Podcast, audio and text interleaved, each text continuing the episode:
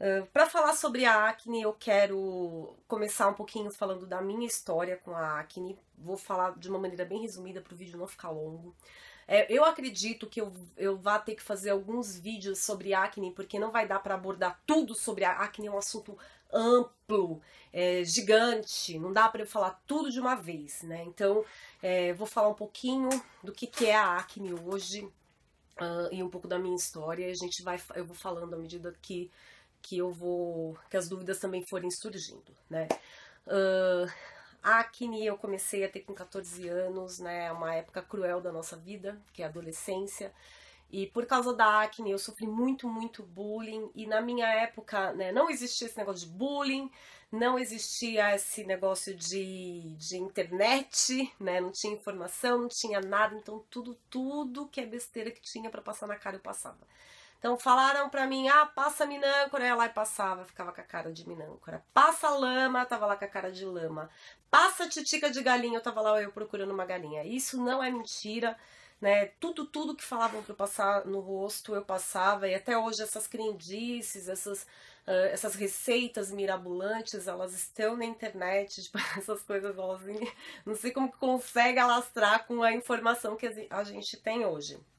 Uh, e eu passei toda a minha adolescência com acne, né? E então assim, eu, eu era uma maluqueira, sabe? Com a cara toda oleosa, cheia de espinha. Né? Eu, nossa, não, não usava maquiagem, não tinha, não tinha nada. A gente não tinha dinheiro para comprar essas coisas, né? Mas aquilo me incomodava no fundo do meu coração, né? Aquilo assim, eu olhava no espelho, eu via aquele monte de espinha, aquilo me deixava assim numa tristeza profunda. E cada vez que eu passava porcaria na minha, na minha cara, é, a minha pele piorava, né? Teve uma vez que falaram para mim assim para eu passar passar mertiolate incolor.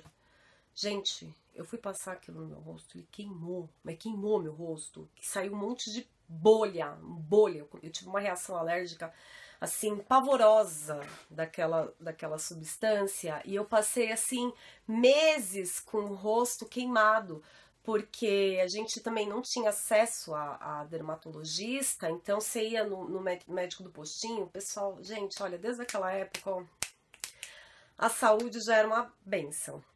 Então, passei todo esse período sofrendo e com quando tive olha, eu já esqueci, mas acho que foi com 26 anos, eu decidi estudar estética. Assim, a maneira que eu decidi estudar estética foi uma confusão, eu não sabia o que eu queria fazer. No final eu vi que assim, que tudo que eu já tinha estudado na minha vida inteira, né, foi foi estética, porque eu já tinha lido tudo sobre estética e com a ajuda de uma amiga minha muito querida, Cíntia, né? Cíntia, muito obrigada. Uh, ajuda do meu acompanhador, o padre, a gente acabou, eu acabei fazendo essa toda essa pesquisa e fui estudar estética. Então, é, no começo que eu entrei na estética, foi assim, foi para mim foi emocionante. Logo depois de quatro meses eu já estava trabalhando numa clínica de estética e aí eu comecei a tratar a minha pele. Uh, minha pele sempre foi muito reativa, sempre, nossa, assim, tudo que fazia, minha pele estourava mais. Eu fazia limpeza de pele, minha pele estourava inteira. Então foi um processo de tratamento enorme, né? Foi um processo longo de conhecimento da minha pele, foi um processo de, de avaliação, de conhecimento do meu organismo, de como, o que que, o que, que eu como que me faz mal, uh, o que que, qual é a, assim, porque a gente, eu sou, eu tenho um organismo bem alérgico, né? eu, eu eu tenho rinite alérgica, então são várias coisas que eu como que eu fico com alergia. Então, Uh, a minha pele sempre reagia. Se eu tô nervosa, reagia com acne. Se eu tinha comido chocolate, acne. Se eu tinha comido pão, acne. Sabe assim, tudo era espinha, tudo, tudo. Uh, então, para melhorar a minha pele, eu comecei a pesquisar e comecei a, a melhorar um pouquinho a minha alimentação. Uh, para você entender como que é o processo da acne, bom, né, tem eu peguei, assim, quis fazer meio que em desenho uh, para poder, para as pessoas poderem entender melhor. Então, aqui, né, uh, é a base do folículo piloso, né, que você você tem aqui, o, pelinho tá aqui, aqui tá tem uma glândula chamada glândula sebácea, né? Que por causa das produ da produção hormonal, uh, essa glândula começa a produzir mais óleo, né? Que é uma glândula que produz óleo. Uh, aqui, né? Tem o acúmulo de sebo uh, e outras coisas que ficam na pele que acabam obstruindo, acabam entupindo, tampando esse poro, né? E aí esse pelo ele se degenera. Uh, aí esse meio aqui que fica por causa desse monte de, de porcaria vira a festa da acne, né? Se torna um meio propício para surgir as espinhas. E eu sempre falo, né? Até esses dias eu tinha comentado lá no grupo de acne. Uh, não espremam as suas espinhas, porque quanto mais você espreme, pior. E tá aqui, ó. Uh, espremer é pior, porque é como se você liberasse aquelas bactérias e aí vai acabar a, a, alastrando essa infecção. Né? E aí, aqui é a acne fazendo a festa da piscina no teu rostinho e no meu também. Uh, a acne, ela tem graus, né? A grau 1, que é a acne que a gente chama de acne comedogênica, né? Que são só os, os, os comedões, né? Aí tem cravo aberto, fechado, cravo branco, cravo preto. Aqui é o grau 2, né? Que são os cravos, as espinhas pequenininhas, que são, a gente chama de pápula, né? E as pustulazinhas, né? Que são as espinhas amarelinhas. A acne grau 3 que são os cravos, as espinhas maiores, né? As lesões, aquelas lesões mais profundas, dolorosas, avermelhadas, inflamadas, que são os cistos.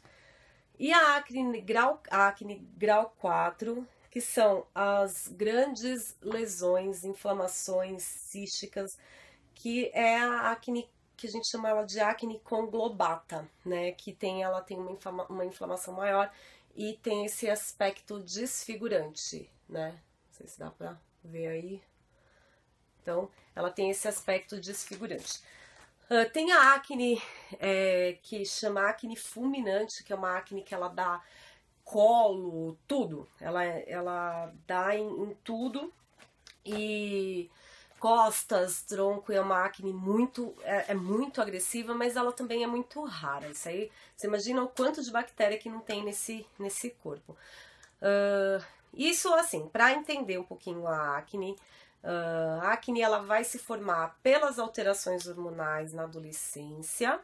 Uh, ela pode, a pessoa pode ter, não, não ter tido acne a vida inteira e na fase adulta ter acne, né?